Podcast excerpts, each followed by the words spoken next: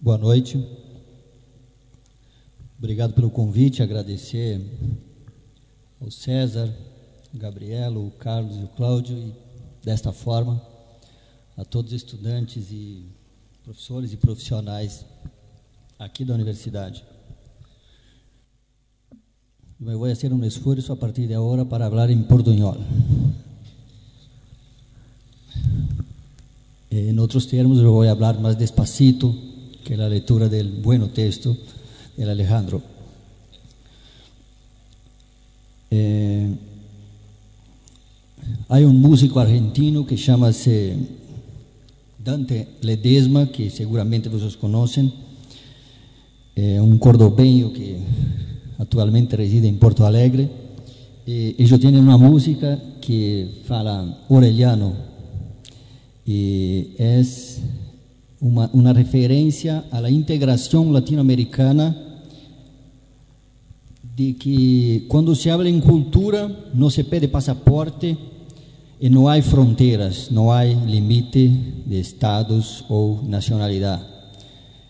Eh, en la perspectiva de la universidad me siento un poco en esta situación, en este momento, porque uno de los grandes desafíos de nuestra parceria da Universidade de Jujuy e Universidade de Ponta Grossa e também Unicentro, onde temos duas colegas acá que já falaram ayer, eh, remete um pouco a este desafio de que é necessário integrarmos não só pensamentos, pero investigações e estratégias de como se hace a produção acadêmica e de como, por consequência, é necessário repensarmos o processo de formação profissional a partir da universidade. Este é um pouco o desafio de nossas parcerias, de nossos intercâmbios e iniciativas que espero que futuramente possamos eh, vislumbrar outras contribuições entre nós outros. Portanto, em outros termos, estou acá muy en casa, también por la cordialidad de usted. Eh, el tema de este panel de cierre, de cierre eh, me obligó hoy a repensar un poquito la, la, la charla que había pensado, que eh, yo, yo eh, tenho alguns estudos e investigações acerca de periodismo cultural e é o que mais me, me encanta habitualmente. Eh, minha expectativa era falar um pouco daí. Pero de ayer hasta hoje eh, fui repensando e acá trago algumas informações buscando alguma sintonia, notadamente ao tema do evento. Eh, acá Entonces, a partir de ahora voy a traer algunas informaciones, informaciones, algunos conceptos que de alguna manera contemplan las charlas anteriores.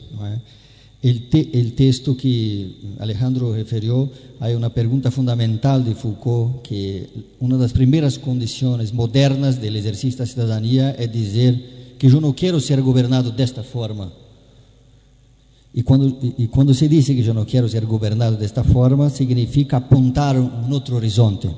E é um pouco a partir desta perspectiva que, é, a partir de agora, alguns elementos e conceitos para pensar esta relação comunicação, política e poder.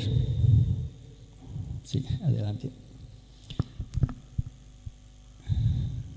É, Una pregunta inicial, ¿para qué sirve el periodismo? También podría ser asociada a ¿para qué sirve el Estado? En el Brasil, en este momento, si formos preguntar para la gran mayoría de las personas para qué sirve el periodismo, muy probablemente eh, las respuestas é, não coincidem com a expectativa, com boa parte do que se hace cotidianamente en, para producción en periodismo en radio, televisión, web o impresos. Esta es nuestra, nuestra, nuestra situación. Y la otra pregunta, ¿quién financia, quién paga el periodismo en Brasil?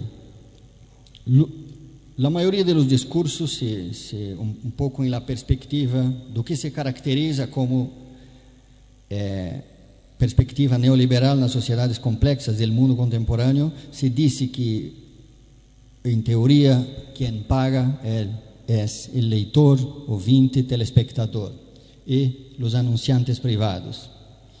Pero em momentos que registra-se uma fuga de leitores, uma fuga, uma queda de telespectadores, eh, os mesmos defensores do modelo neoliberal não tem dúvida e atribuem ao Estado a tarefa de custear os empreendimentos privados. É, e não se, não se importam a, a lá se, neste momento, se falta recurso para a saúde, a educação, saneamento básico e outros serviços essenciais. O que se compreende é que o conceito de liberdade de imprensa en, los estados, en los países donde la hegemonía neoliberal es gritante, eh, es habitualmente confundido con libertad de empresa y que está muy lejos de libertad de expresión, en un sentido plural y moderno de la expresión. Eh, hay una, una, regla que dice, regla do achaque, acá se usa esa expresión, achaque, eh, Achaca es una expresión del, más del Pampa al sur que dice que el trucaje más baja del truco, el, el, el jaque, está bien, eh, es una trucaje deshonesta porque eh, es lo mismo, ¿no? Porque es una cartada en la mesa que tira en el momento que, no, que le conviene.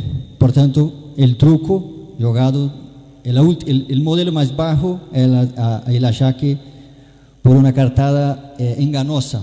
Entonces, eh, el modo de hacer periodismo en Brasil, na perspectiva de los grupos hegemónicos, por tanto, el, el raque, eh, se dice acá, raque, eh, la media opera en tres aspectos.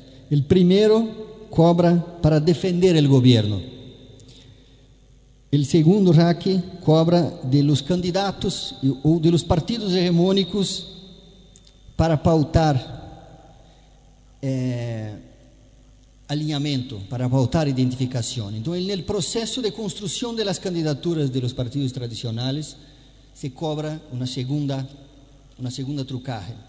E a terceira, que parece ser a mais grave no que se compreende o papel moderno do periodismo, é se cobra, se truca para não noticiar, se truca para não pautar. Isso parece ser o mais grave porque é uma cobrança indevida da terceira potência, exatamente porque é, atravessa todas as esferas de representação política, da Câmara Municipal, da Prefeitura, que para vocês é a Intendência, eh, a la, a la, al gobierno provincial, que para nosotros es el Estado, al gobierno federal, que es lo mismo. ¿no?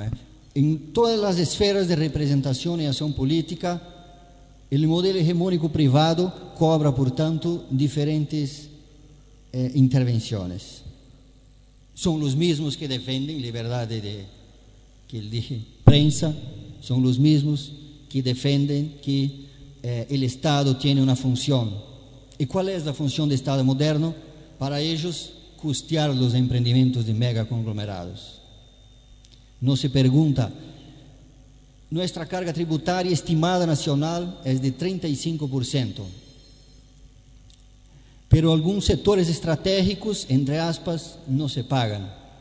Entre ellos, no hay lucro percentual sobre mídia, no hay impuesto para fundar una iglesia neopentecostal y después elegir un diputado y cambiar, comprar, trucar un canal o emisora de radio y televisión.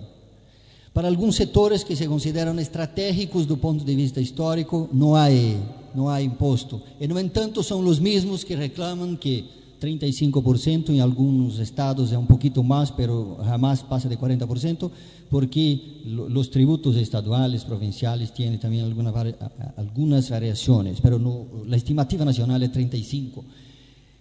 São os impostos que mantêm os serviços essenciais, pero os discursos contra qualquer serviço imposto tributário são estes que alegam liberdade de prensa, liberdade de economia de mercado, é o conceito de neoliberalismo contemporâneo que Alejandro bem ilustrou conceptualmente.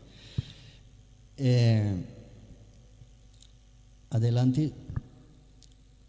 E nesta perspectiva, infelizmente, eh, no Brasil, nesse momento,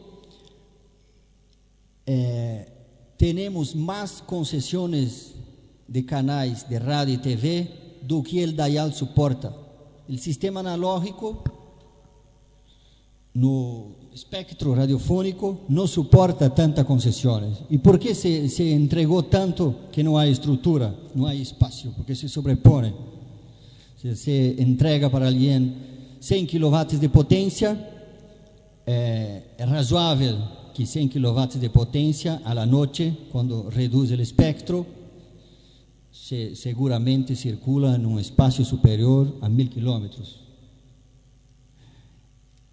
Esta estratégia de concessão que opera como moeda de barganha, moneda de troca, de, de intercâmbio, de câmbio, no sentido mais comercial possível, da feira, feira mais básica, é, é o que predomina todavia no Brasil.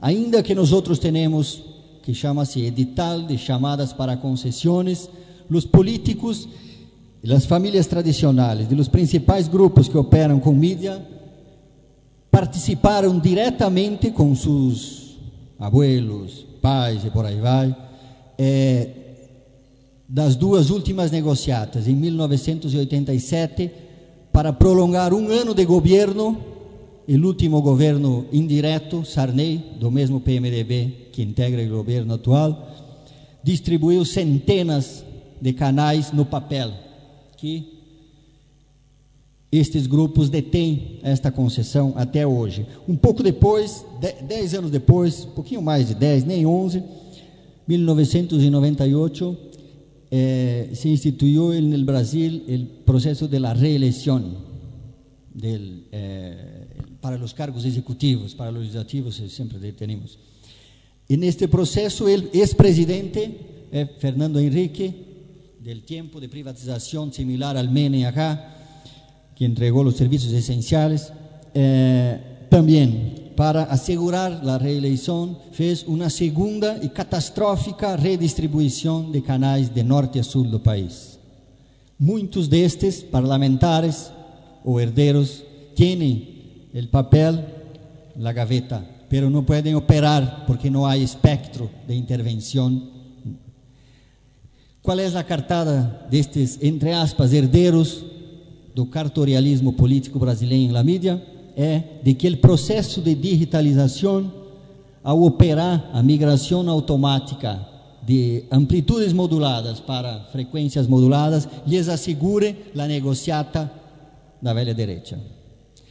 Este modelo, todavia, é o mesmo do regime militar. O término da ditadura brasileira é de 85, 1985 Três décadas depois, temos todavia o mesmo modelo de negociata que opera nesta perspectiva política e na política do, do, do achaque, na negociação do que se noticia ou do que deveria virar informação de interesse público em la manhã, las pantallas, em a abertura dos programas e por aí vai.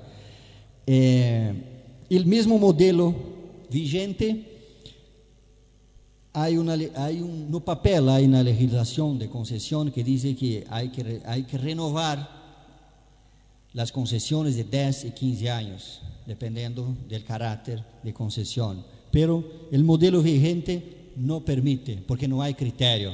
Entonces las renovaciones son automáticas.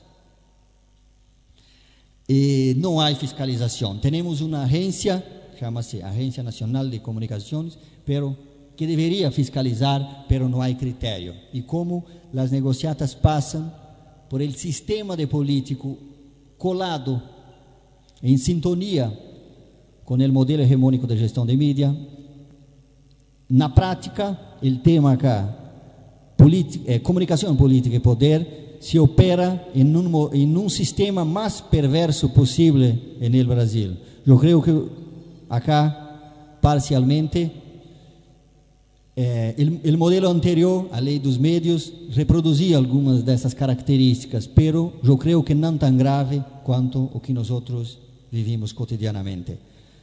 Adelante, mi, meus indicadores. É, há uma, nós denominamos crise do modelo hegemônico de gestão este é um dos aspectos da charla, do curso que eu vou editar la, na semana. Eh, os indicadores dizem que em 2015, basicamente, este é o cenário da indústria mediática em Brasil. Eh, na, no final da ditadura militar, uma emissora de televisão em Brasil registrou 85% de audiência. É de envergar o modelo pensado del Gran Irmão. Para nós, em la ocasião, em la década de 80, eu era estudante de periodismo no interior do Brasil, no, no, eh, al extremo sur. Eh, nós dizíamos que só havia uma saída para o Brasil, o aeroporto.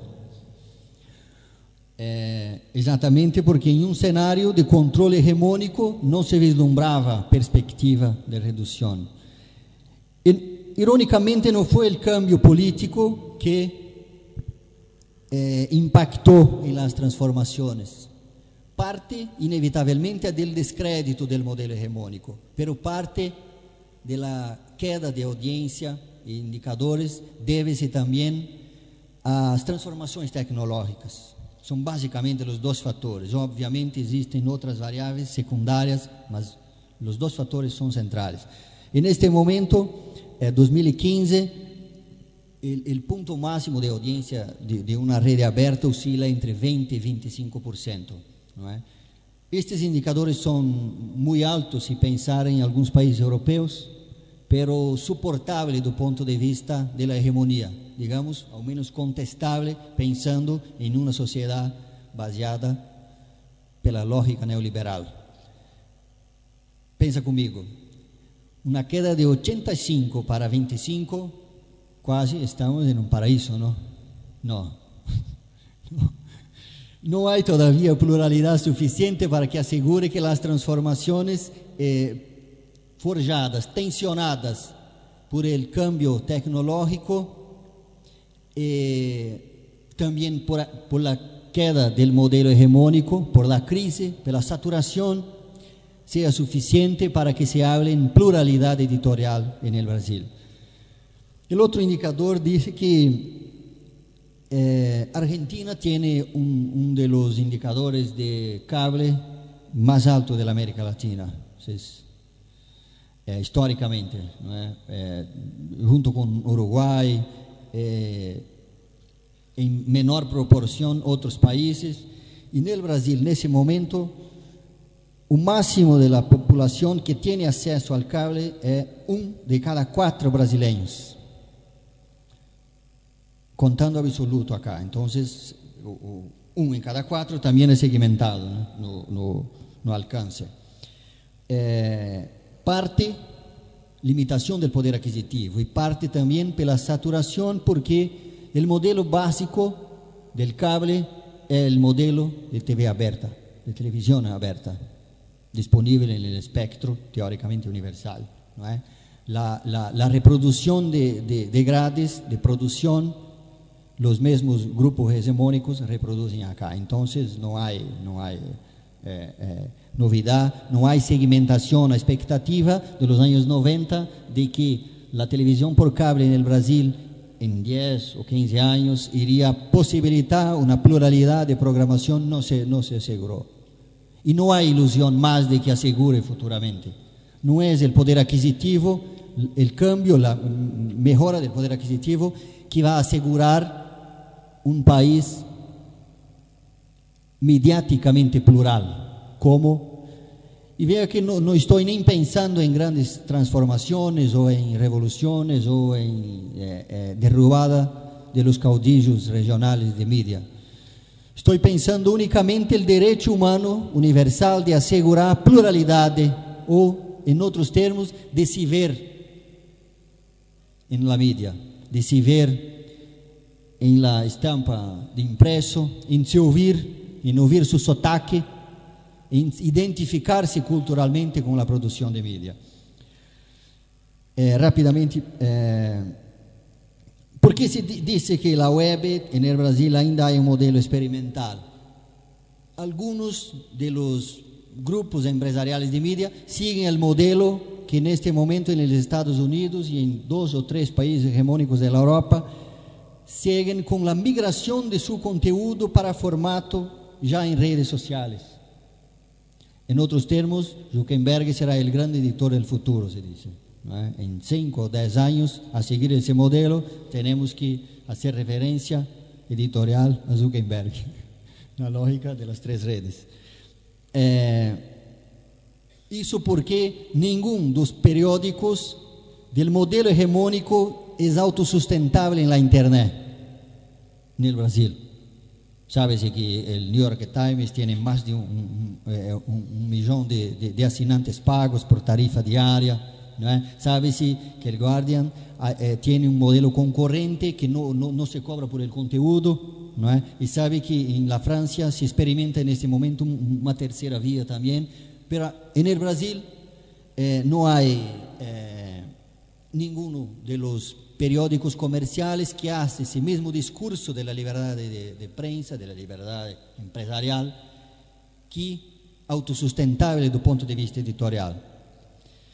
Eh, otro indicador importante cuando se, se, se abren las migraciones de digitalización, eh, de uh, amplitud y, y, deslocamiento para uh, frecuencia modulada de radiodifusión, eh, tenemos en el Brasil en ese momento 280 millones, millones de celulares. Por estos números, 80% de la población, 8 de cada 10 brasileños, tiene acceso al móvil que posibilita oír, captar audiovisual. Eso aseguraría, en tese, a importância do processo de digitalização. Vas a pensar que debería ser 100%, yo también pienso, pero que con 203 millones de personas, nosotros tenemos aparelhos en gaveta en casa. ¿no? Porque tenemos acá 280 millones de líneas disponibles en operación cotidiana. Es cierto que si quiere, puedes tener dos o tres líneas, el problema es de cómo se opera, de cómo se maneja, no hay problema alguno. Eh, pero el cuestionamiento es cómo los móviles operacionalizan inclusión digital por conteúdo. O, a la avessa, acceso a conteúdo plural potencialmente vía telemóvil. Eh, ¿Y, y qué, qué mercado es este que nosotros tenemos de impresos? Los números dicen que en este momento tenemos cerca, poquito más, poquito menos, 100 mil, 200 mil, no hay diferencia ninguna por dimensión continental y por la población absoluta. Tenemos cerca de 9 millones de ejemplares al día. Yo creo que no te parece tanto porque usted está en un país con 40 millones de personas y nosotros estamos en, con 203.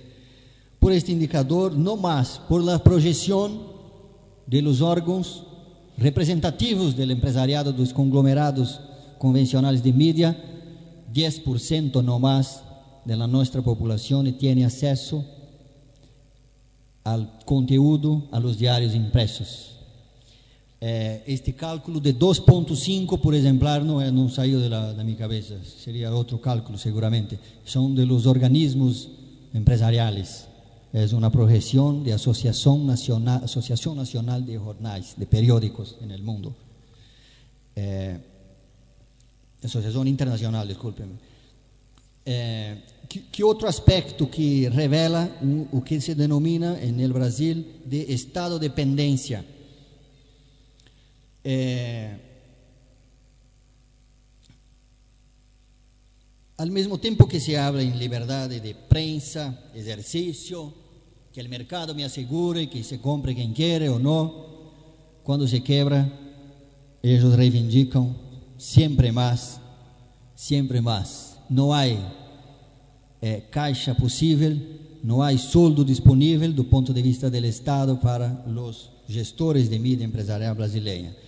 Los levantamientos que tenemos, todos elaborados a partir dos valores repassados por, solamente por gobierno federal, no incluso acá los estados, e intendencias, câmaras, assembleias legislativas regionais e por aí vai, e tampouco eh, setor privado, dice, eh, los números eh, revelam que eh, uma concentração exagerada de acesso aos recursos federais que se oferta, na verdade não se oferta, se dirige por governo federal. Então, todavia temos um governo nesse momento que se reivindica como popular, eles seguem a mesma cartilha de repasse em um modelo que diz que el, que recurso para divulgación y no es para información, no es nada, só para inserción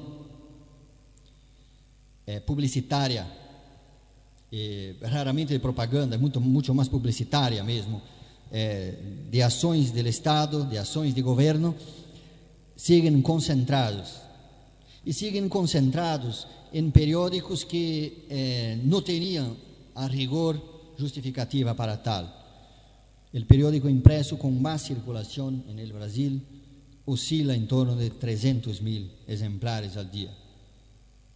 Solamente San Pablo, a donde eh, la sede de los diarios, eh, el Estado tiene 44 millones de personas. Entonces, no se puede hablar en el Brasil que tenemos diarios nacionales, no máximo que circula en la región metropolitana de San Pablo media dúzia de exemplares que vai a Brasília no vuelo da primeira hora da manhã para entregar aos políticos e seguir a política de achaque. Um ou outro assinante fora que se pode contar em las manos em las cidades médias. Não há mais. 300 mil exemplares al dia para uma população de 203 milhões. Há alguém rindo de nossa cara, não?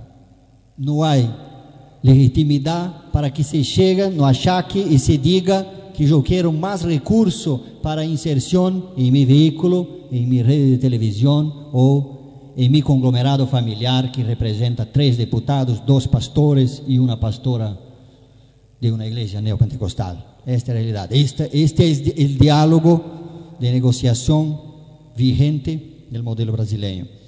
Eh, solo de los impresos cerca de 35% del total concentra-se em três grupos que controlam três diários. Um, é, a, a, parte aqui é do outro grupo. É, todavia, se soma os, os mais, não se chega a um milhão de, de, de exemplares ao dia se somarmos os quatro acá. E, no entanto, quando se truca, el número é sempre superior, o indicador é sempre acima do que se pode verificar. Não é? É, você deve pensar, pero o conteúdo de la edição impresa é o mesmo de la internet. Então há circulação, sim, pero ele cobra duplamente. Ele cobra por o que chama de portal impreso, ainda que seja a mesma notícia, ele cobra mais. Então, como a internet neste momento leva mais recursos do que impresso, multiplica. Se você edita um periódico que integra esse circuito oligopolizado e recebe um real, o equivalente a um real, por inserción pública en el diario, recibe dos más solamente por mantener la circulación de un portal con el mismo conteúdo. ¿Qué pluralidad hay en eso? Da nuestra perspectiva, ninguna.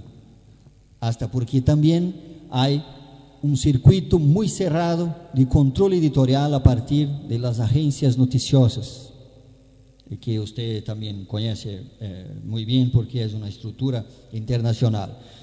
Bueno, rápidamente entonces, este es el escenario que se puede pensar en la relación comunicación, política y poder. Para nosotros, más do que una relación conceitual, es una disputa cotidiana para tensionar, presionar y formar a opinión pública en la perspectiva que Alejandro presenta. Este proceso de construcción de la opinión pública, en otros términos, se da en una versión hegemónica que no permite ni siquiera concurrencia en el modelo de mercado hegemónico que dice que los mejores que se imponen en el mercado, en la relación, en la lógica, oferta y procura, para ellos no vale, no, no, se, no soporta. No soporta porque la queda de audiencia y indicadores de los mismos modelos que se imponen como los mejores del mundo, premio hasta no sé o que más, y por ahí va, eh, construyen la relación cotidiana de formación de opinión pública. Esto para nosotros es hegemónicamente el sistema, el modelo vigente de media que no es novedad, pero registra algunos indicadores que nos crean alguna posibilidad de pensar que es posible el otro sistema, independiente de cómo se, va a construir, pero revela que es posible el otro sistema. Todavía no da forma como incluso el gobierno federal vigente trata el asunto, porque él trata con las mismas reglas, con los mismos mecanismos y con las mismas estrategias de negociaciones, no tan transparentes cuanto se supone. Eh, rápidamente entonces, dos, eh, ¿qué se ve en el horizonte? Eh, yo integro algunos movimientos, un de ellos tenemos una ley, un proyecto de ley de iniciativa popular que dice para expresar la libertad. En el Brasil, para usted, solamente a presentar un proyecto de iniciativa popular que no sea vía partido parlamento, o, o político ou alguém, se precisa de 1% do total de eleitores com assinatura, endereço, dados todas as informações. Não se aceita digital, não se aceita por la internet, não se acredita. Os mesmos que cobram não, não, não aceitam nossa assinatura digital, eles aceitam cartão de crédito. Pero se queres assinar, se queres pagar determinado serviço, não há problema nenhum. Inclusive, há segurança, há código de controle Entonces, en este momento, nosotros precisamos en el Brasil de un millón, un millón y seiscientas mil asignaturas, que es el equivalente a un por ciento, pues tenemos cerca de 160 millones de electores. Solamente para presentar en el Congreso Nacional una propuesta que sigue un poquito la ley vigente de los medios en Argentina, el debate que se eh, hizo en Ecuador, en Uruguay y también en la Bolivia. El diálogo de esta nuestra versión que puede accesar para expresar la libertad.ar.br es la nuestra iniciativa popular que visa cambiar el sistema de media. La segunda, el último, hay más, pero me dos. Eh, es una iniciativa para limitar el financiamiento empresarial de campanha eleitoral no Brasil. Um pouquinho diferente de você, eh, quem paga la, las, las campanhas no Brasil? Os indicadores dizem que entre 90 e 95% do financiamento empresarial de campanha vem de los grupos diretamente interessados. Então, se acai uma eleição, vou simular, algo que acontece cotidianamente. É, se acá hay un servicio repassado, terceirizado do município, seja saneamento básico, transporte, o que quer que seja, eh, os gestores privados ou que querem se eternizar na prestação são os financiadores, entre aspas, eles compram previamente o contrato, isso é o que nós dizemos. 90, 95%. Equivale a dizer que de cada 10 reais que se arrecada em uma disputa, seja em nível local, provincial ou federal, 9 vêm de los grupos diretamente interessados. Quem são? De modo geral, grandes bancos. O Brasil é o paraíso da ladragem financeira institucionalizada do mundo. É? Temos uma das taxas mais altas e que menos deixa recurso lá. O melhor negócio para um estrangeiro no Brasil é ser banquero. Um dos melhores, porque há outros também. É, então, eh, que outro que há de, de, de o sistema da corrupção institucionalizada no Brasil, que é um modelo de décadas, também se legitima porque um dos três, eh, os três que mais financiam as construtoras de obras de norte a sul do Brasil, as grandes construtoras que agora estão no ojo del furacão, a corrupção brasileira, são os setores que, entre aspas, mais contribuem. As contribuições eleitorais no Brasil são investimentos fantásticos. O movimento, eu integro um movimento que se denomina Movimento de Combate à Corrupção Eleitoral. É uma frente, uma, é uma frente de associações, eh, contribuintes e tal, e, o movimento um levantamento nosso confirma que de cada um real que se apoia um candidato, o investidor lucra oito durante o mandato de quatro anos. É um negócio fantástico. Solamente para os grandes grupos, que sim tem como recuperar o investimento. Se você vai contribuir com 100 reais, equivale a 300 pesos acá, ou 50 eh, reais, 150 pesos, modestamente, todo, se pode contribuir, não vai ter de volta. Não, não vai. Pero nos grandes grupos sim. Então, este é, é, é, o nosso segundo projeto que acá estou apresentando, que se denomina limitação do financiamento empresarial de campanha, dialoga diretamente com o modelo hegemônico del mídia. São algumas iniciativas que nos possibilitam olhar ao horizonte e pensar, ousar dizer que un otro mundo es posible también del punto de vista de la media. Esta es un poco la relación comunicación política y poder, trazendo algunos datos, indicadores y números. Gracias por su atención, disculpe alongarme.